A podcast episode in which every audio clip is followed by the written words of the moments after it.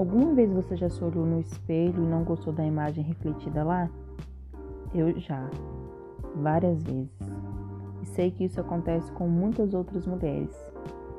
Choramos porque acreditamos não ter o corpo dentro do padrão ideal, por estarmos acima do peso ou mesmo quando estamos magras demais.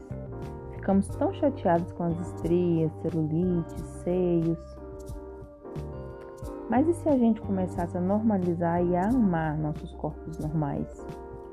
Não importa se o tamanho que você usa é 36 ou 48, todos os corpos são bons e a real beleza não tem forma.